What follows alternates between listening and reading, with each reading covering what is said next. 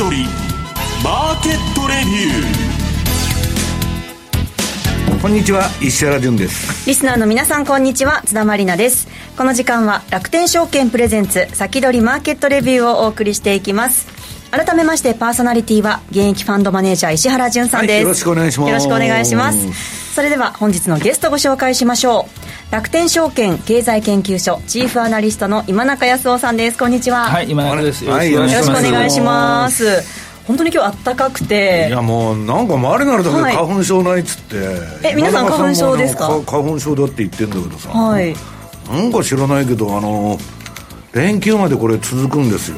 あ今年本当に花粉多い。多いみたい。そうですよね、うんだから羨ましいなと思って。多分引きこもってる方だと思うんですけど家に、はい、家からあんま出ないですからね。ゲーマーだからな、はい、はい、さて今日22日水曜日の東京株式市場で日経平均株価は大幅に反発し520円94銭高の2万7466円61銭で終えました。今中さん足元どうご覧になってますか？はい。あのー、いい感じではないでしょうかということでございまして、はいあの昨日ですね、えー、っとアメリカの半導体株あるいはハイテクロース株、えー、結構いい方をしているわけでありまして、はい、まあ今日のあの明日の明け方の FOMC ですね、うん、まああのもう売り上げはほとんどないんだろうということなんですけども、はいえー、ちょうどですね今あ、今週の月曜日からあの NVIDIA の GTC というあの、うん、テック系のカンファレンスがをやってます。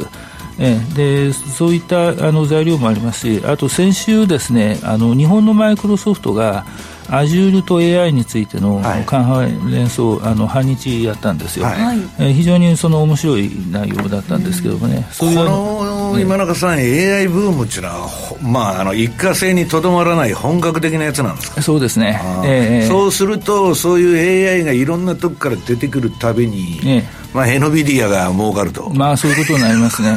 エヌビディアはね、エヌビディアにとってはですね、要するに巨大データセンターで今使っている AI が大規模言語モデルって言ってですね、要するに同時に数十万人が数十カ国で AI と話して、それに対してちゃんと応対できると。まだ完全なものにはなってません。それを今作っていると。あとね、あの、メタからアマゾンから追加のあのリストラやってますけど、はい、あれは株価にとってみんなこう好感してるわけです。そうですね。ああなるほど、ええ。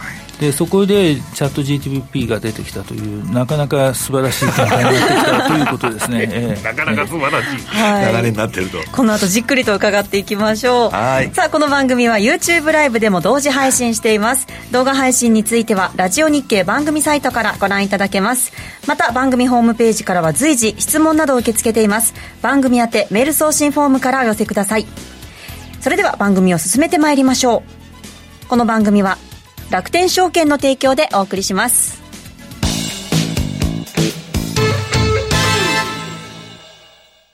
豊富な情報量と多彩な機能で多くのトレーダーから支持を集めるマーケットスピード2。いよいよ待望の米国株取引に対応いたしました。米国株取引対応に合わせ、日本の夜間に動く米国市場をウォッチするための新機能、ヒートマップ機能も搭載。ヒートマップとは、株価の上昇、下落を色の違いや濃淡で視覚的に捉えることができる機能です。充実した機能で利用料金は0円。楽天証券のパソコン用トレーディングツール、マーケットスピード2をぜひご利用ください。詳しくは楽天証券マーケットスピード2で検索。楽天証券の各取扱商品等に投資いただく際は、所定の手数料や諸経費等をご負担いただく場合があります。また、各取扱商品等は価格の変動等によって損失が生じる恐れがあります。投資にかかる手数料等及びリスクについては、楽天証券ウェブサイトの投資にかかる手数料等及びリスクページや、契約締結前交付書面等をよくお読みになり、内容について十分にご理解ください。金融商品取引業者、関東財務局長、金賞第195号、楽天証券株式会社。ウィークリーマーケットレビューさあ、ここでは楽天証券経済研究所チーフアナリストの今中康夫さんにお話を伺っていきます。今中さん、今日はどんなお話でしょうか、はい、今回は半導体です。あの、半導体決算全部出ましたんで、そのまとめとということでですね、あの、一月前にも半導体の話しましたけども、うんはい、あの、それ以外の銘柄で、えー、まあ、NVIDIA 中心ですね。えー、やっぱり今回、もうブーム始まって、えー、ブーム始まったと思います。はい、えー、今回も多分 NVIDIA 中心になると思いますよ。えー、えーでまずですね、あの、デバイス市場の動きからなんですが、民生品向けは、あの、ダメです。えー、ただですね、パソコンとスマートフォンに限って言うと、高級品はそこそこ売れてるということですね。あ、逆高級なのは売れてる高級なのは売れてます。パソコンでも例えば、あの、アップルの M1、M2 搭載パソコン、これはまあ、やっぱりそこそこ売れてるんですよ。で、安物は全然売れない。そういうことです。あの、やっぱりコロナで、えー、需要が一巡したという、ね、まあ、一巡しちゃって、えー、今、高いかパソコン買う人はゲームするとかね、まあ、他の理由がある。あと、あの、画像処理です。映像処理。これはもう AI で流行ってますからね。映像系のビジネスがもう相当あの増えてますんで、えこっち側ですね。えー、それからデータセンターを取ってみるとですね、CPU はちょっと軽い在庫調整に入っているんですが、えー、GPU は相変わらず好調です。で、昨年の後半にですね、NVIDIA が新型の GPU、えー、H100、H100、うん、これを出しました。えー、前世代の A100 をすで、にもう上回ってきていると。もうこれも、中さん、これが売れるかどうかがポイントだって言われてましたけどもうこれが売れるかどうかでして、えー、先月のですね中旬に、えー、NVIDIA の決算発表があったんですね、うん、えー、そこでこれは売れてますと。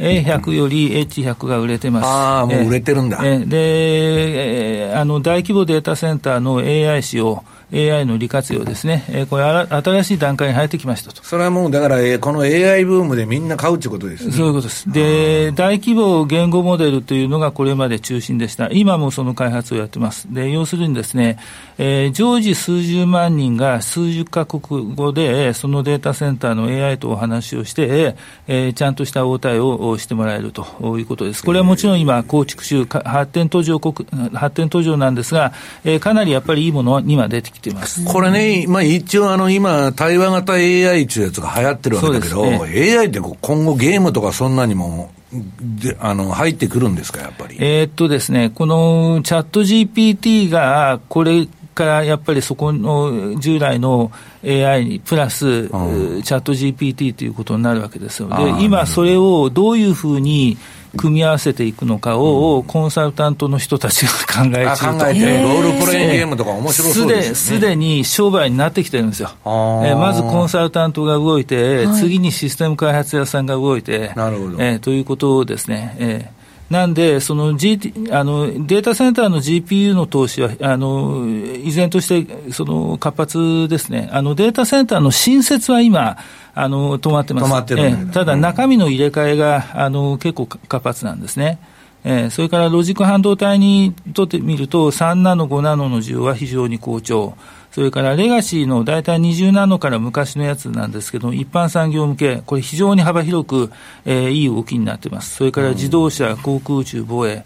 こういったところですね。で、半導体メーカーにとってはですね、この、あの、民生品の比重が低い会社、あこれはもうはっきりと伸びているということです。で、今年の前半1回、えー、落ち込むか、あ売上で横ばいぐらいかにはなりますけれども、うん、もう株式市場はあの回復した状態を、えー、見込んでいき始めているということです。で、次お願いします。で、設備投資、製造装置見るとですね、10月が、えー、ピークでした。で、あの、これ、対中半導体規制の強化ですね。それからメモリー投資今ダメです。民生品も設備投資は減ってるんですが、えー、3ナノが今非常にいいいいですね。やはり、あの、設備投資が続いているということと、このレガシーの昔の半導体でもですね、デバイスと同じで一般産業、それから自動車、航空宇宙、こっちの方向けは、あの、堅調に、あの、設備投資が進んでいるということです。うん、あと、アメリカの地層補助金の、えー、申請手順が決まりましたと。いうことです。結構厳しいんですけども、えー、申請する人はあ、会社は多くなるだろうと思います。はい。で、次お願いします。はい。で、このですね、今回のブームで、やはり一番大きなものが、このデータセンター向けの GPU、CPU が、この2023年にグレードアップするということです。で、先ほど言った NVIDIA の H100、これが昨年の後半に出てきて、いよいよ本格的に増え始めているということ。それから CPU が今少し落ち着いてはいるんですが、AMD がジェノアという開発名で、え、第4世代のエピック、これサーバー用の CPU ですけれども、これを昨年後半出しました。これは売り上げ好調だということです。でこの上位機種のベルガムが23年前半に出ます。それからインテルのですね、えー、ンというサーバー用 CPU の次世代版第4世代ですね、うん、えー、これが1月に出ました。開発名サファイアラビッツです。で、これの売れ行きは、えー、正確なところは1、3月の決算が出ないとわからないんですが、うんえー、先月の末にですね、えー、22日でしたけれども、インテルが減配の、えー、リリースを出してました。はい、で、そこで臨時の、えー、決算カンファレンスがあったわけですけれども、その中で詳しくは言わなかったんですが、えー、順調だと。とりあえずいろいろ順調だよというような話でしたんで。それややこしい、あの、えー、もう言い回しですね、そう悪くはないんじゃないかなという感じまあまあ全体の流れにとって底上げはしてると。そういうことですね。ええなんで、あの、今ですね、GPU からデータセンターの投資というのが GPU から先行してます。これは昔からですね。で、CPU が少し落ち着いてはいるんですけども、えー、GPU だけで巨大化するというのはちょっと無理があるかなというふうにも思うんで、CPU はそのうち、えー、またスタートしてくるんじゃないかなと思います。ああと NVIDIA が、えー、今年のいつになるかわかりませんけども、グレースという高性能 CPU を出す予定になっていると。はいはいいうことです、ね、この AMD のベルガモっていうのは結構すごいんですベルガモすごいですね。あの、このあたりになるとですね、サーバーを何個か組み合わせるともうスーパーコンピューターになりますと。ああ、なるほど、なるほど。で、サーバーが高くなるんですよ。で、えー、っとですね、この H100 搭載の GPU サーバーの最小セットで日本で買うとですね、今1200万ぐらいします。1200万もするの、えー、全世代の時は、1000万超えるサーバーというのはやっぱりかなり高いなということだからそれを並列につなぐとスパコン並みの性能そういうことです。ええ。ものすごい、ね、値段もいいんですけども、性能もいいと、こういうことになりますね。まあ、すぐ陳腐化しちゃうんでね、1200万もったいないような気がするんですけどね。まあ、でも、次々に新しいの出るずっと使えるわけじゃないですもんね。あの、昨日のですね、よあの夜の12時からですね、あの、この NVIDIA のファン CEO のキーノートスピーチが GTC のやつがあったんですよ。はいはい、それ聞いてるとですね、あの、やっぱり微細化に対してもはっきりとついていくと。うん、えー、3ナノ、2ナノで、いずれ作りますというような話でしたんで、あの、やっぱり実需がかなり強いなという、強いのかなという。まあ、今述べてるの、そこしかないんでしょうね。えー、かなりやっぱりこの、あとやっぱり AI が、あの、 ChatGPT のようなジェネレーティブ AI、えこれが本格的にその応用段階に入ってきたということですね、ここは大きいだろうと思いますね。だからあの、スタートアップとかね、なんかわけのわからん企業は資金調達に今、資金繰りに苦しんでるけど、まあ、こういう有料企業はもう関係ないと。そうですね、あの業績ではもう回復過程に入り始めているなという感じはあします。バリエーション的には今中さん、どうなんですか、ちょっと高い中声も出てまあ、ちょっと高いでしょうね、えー、ちょっと高いでしょうけども、従来見ていたよりは、やっぱり業績は上の方に行くんじゃないでしょうか、ね、まあ、将来その分、先,、えー、あの先倒しでも買ってるってことですね、えー、やっぱりですね、値段は高いですね、これはあの H100 とあの A100 と比べると、えあの値段2倍以上しますから、それ、今中さん、1200万ちゅうけど、うん作ってる方はどのぐらいのコストで作ってるんですか？作ってる方はどのくらいでしょう、粗利でどのくらいかな、5割以上は。5割以上、い商売ですね。えー、えー、やっぱりあの高ければ高いほど利幅取れますからね。そうですよね、えー、結構やっぱり大きいですよね。えーです次お願いします。で、まあ、あの、半導体の市場そのものはですね、今調整過程ということでありまして、多分1、3月か4、6月のどっかの時点で、まあ、大雑把ですけどね、あの、底打ちしてくるんじゃないかなと思います。自動車向けとか一般産業向けがいいというのは結構力強い話かなというふうに思います。次お願いします。はい、でこれが TSMC の月売上高なんですが、会社が予想したように、えー、1月、2月、減少になっているということです。次お願いします。はいで、まあ、インテル、AMD、NVIDIA の中で、あの、7区と10、12と比べるとですね、やっぱり売り上げで言うと、落ち着いた動きになってきたと。減少過程がとりあえず下がって、あの、収まってきたかなということですね。インテルがまだちょっと苦しいのかなということですね。次お願いします。はい。で、これサーバー用の CPU のシェアなんですが、ここが問題で、やっぱりまだまだインテルのシェアって大きいんですよ。えー、ここでですね、この Sapphire Rapids がどの程度売れるのかということが、あ実は重要なポイントになってくると。これ見るとだいぶ空いてるけど、逆に言ったら AMD はのりしろがそうなんですよ。結構ありますよね、これ。これがですね、重要なポイントで、この Sapphire Rapids が、出てきてですね、 Sapphire Rapids って価格のバンドがものすごく広いんですよね。数あの数万円から、あピンからキリまであると。ピンから、本当にピンからキリまでです。で、最高性能を前世代と比べると倍にはなるんですよ。えーでですね、問題は、この Sapphire Rapids が売れると、インテルのこの8割の顧客層の中で、サファイアラビッツ待ってる人たちはいるわけですよ。で、その人たちが今度は AMD が食える対象になるんですよね。ああ、ええ、なるほどね。みんなインテル次第なんですよ。インテルをみんな待ってるんです。これ、競争相手といえども、インテルを待ってるんです。それがあんまり思わしくないと、AMD の方に流れちゃうと。それもあります。そうすると、このシェアの幅っていうのはどんどん縮まっていくんですか、ね、そういうことになります。あとね、今中さん、ちょっとあの飛んじゃったんで、あのちょっとここで口挟むんですけど、あの TSMC はまあ今回のね、えー、業績の談は織り込まれてたと思うんだけど、あれ、バフェットなんで全部売っちゃったんですいや、知りません。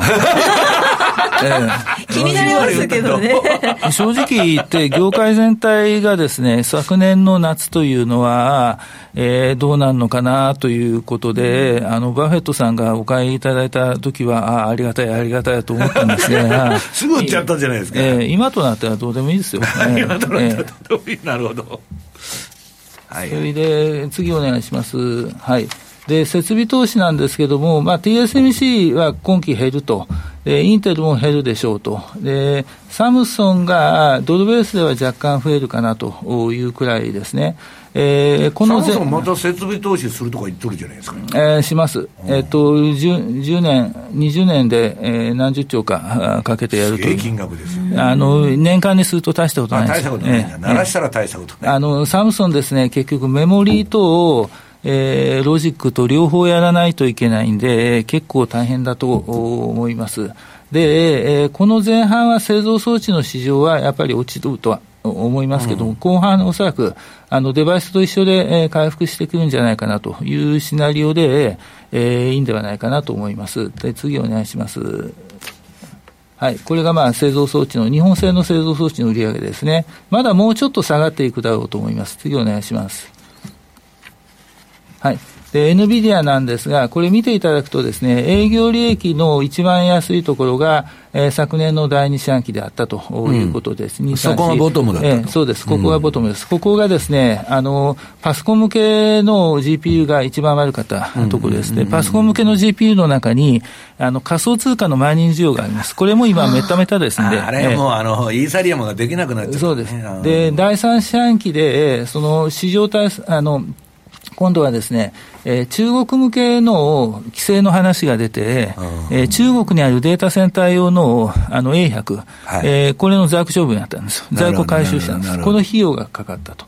で、第4四半期からそういう費用がかからなくなったんで、1年前に比べると大幅減益なんですが、前の期に比べれば、前の四半期に比べれば回復してきているということです。はい、なんで、これはこの通りにもう受け取っていいだろうと思います。そして、えー、この第一四半期からいよいよ本格的に H100 が出てくるということですね。で、次お願いします。はい、これあの、この データセンターの部分がもう今回、えー、大きなポイントになってきます。で、ネガティブな部分があるとするとですね、データセンター一極になってしまうということになりますね。あと、成長するとすると自動車になります。えっ、ー、と、自動車ですか、えー、自動車ですね。あの、あれですよ。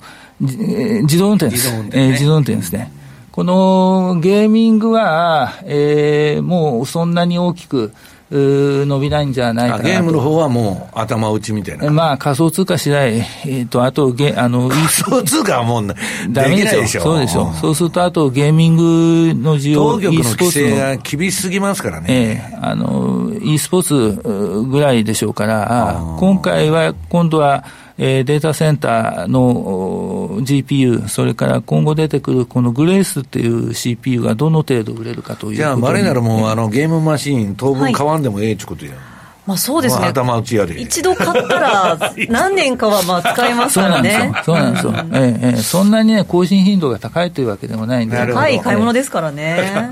で、次お願いします。はい。これがですね、地域別売上高なんですが、まあ、これからアメリカ、それからその他地域中心だろうと。えー、思います。もう中国はあまり関係なくなってくるかなという感じですね。はい。で、次お願いします。で、業績予想なんですが、確かにですね、あの、PR だけ見るとやっぱり高いんですよ。うん、ただ変化率で割ってみると、そこまで、えー、割高というわけじゃないですね。だからこれはやはり、えー、中核銘柄として、もう今からでも買っていっていいんじゃないかなと。結局 AI ということですね。そうですね。AI で、AI、いくら優秀な AI を作ってもですね、強力な半導体がないと 駆動できないということになります。で、次お願いします。はい。あとですね、ちょっと今回注目してみたいのがですね、このロジック系の半導体メーカーなんですね。えー、まずパワー半導体でいうと、オンセムコンダクター、えー、次お願いします。ちょっと資料多くなってごめんなさい。あのーえっと、今期に入るとですね、やっぱり民生品向けがちょっと思わしくないんで、みんなこういうふうに、えー、伸びは鈍化するんですが、えー、これ回復してくると次お願いします。こういうふうにですね、今自動車向けが非常に活発になってきてるんで、これの伸びがあの業績に反映されてくるだろうと思います。あれ、今中さん、自動車の AI っていうのは結構今進歩してるんですか？自動車の AI はですね、あのもう完全自動運転は目前なんですよ。えー、ただ、一番問題なのがですね、テスラのイーロン・マスクさんとアメリカの規制当局と仲が悪い、ねえー、仲が悪いということですね。えーえー、なるほど。それでなかなか認可が下りないと。そういうことです。あ,、えー、なるほど。あの、カリフォルニアとか行くとですね、手離したまま運転してる人が多いという話は。マジですか、えー、それでちゃんと運転できてるっていう話なんで。それぐらいもう性能が、か、かなりなところまで来てるという話ですね。えー、えーなんで、昨年の年末に出たニュースでですね、えー、テスラが TSMC に対して5ナノあるいは4ナノのチップを発注したと。うん、えー、もうこれは間違いなくあの自動運転、完全自動運転のチップということになりますね。はい、それでは一旦お知らせを挟みまして、はい、引き続き今中さんにお話を伺います。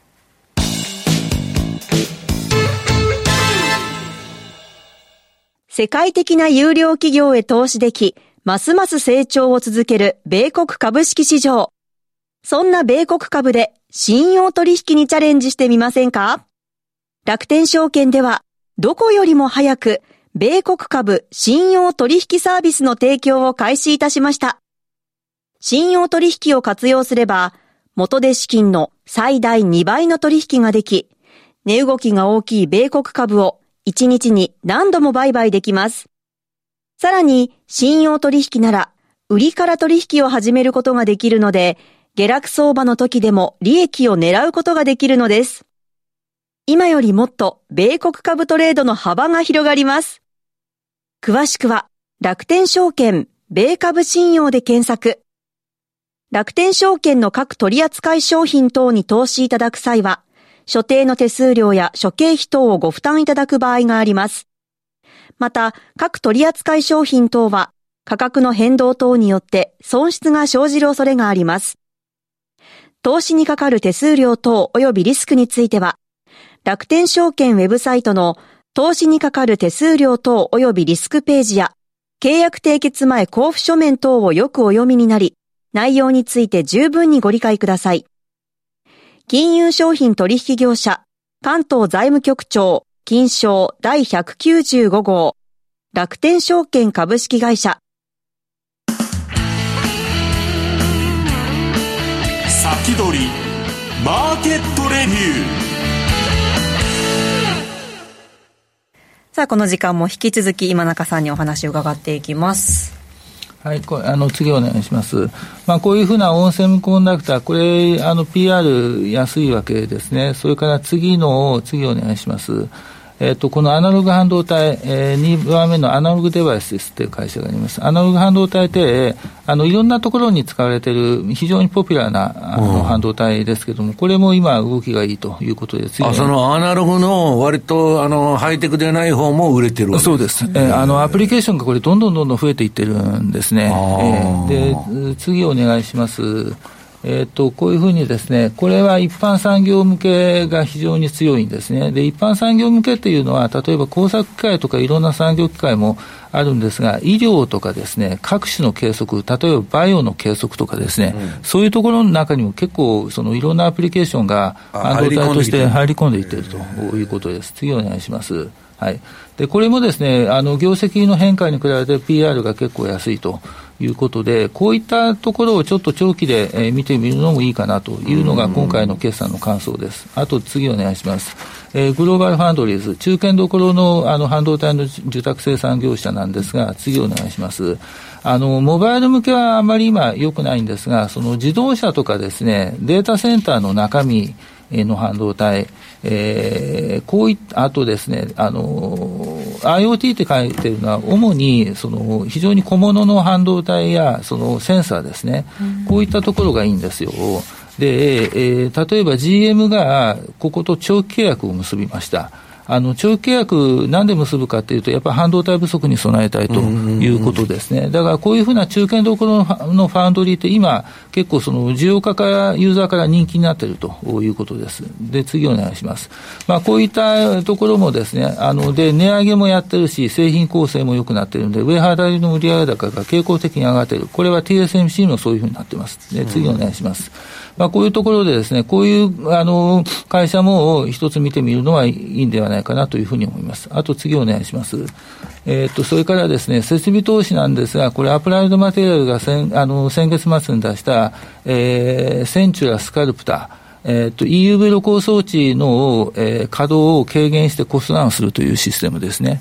あの、同じ技術を東京ヘクトロンも持ってたみたい、持ってるみたいなんですが、こういうふうに使えるとは気がつかなかったという。ああ、そうなんだ。えーいう話で、これがまだ実効性があるのかどうかは、えー、1、2か、1、2年待ってみないと分かりませんというあまだそういう段階なんですね。えー、ただ、30セットをすでに出荷したという話です。はい、次お願いします。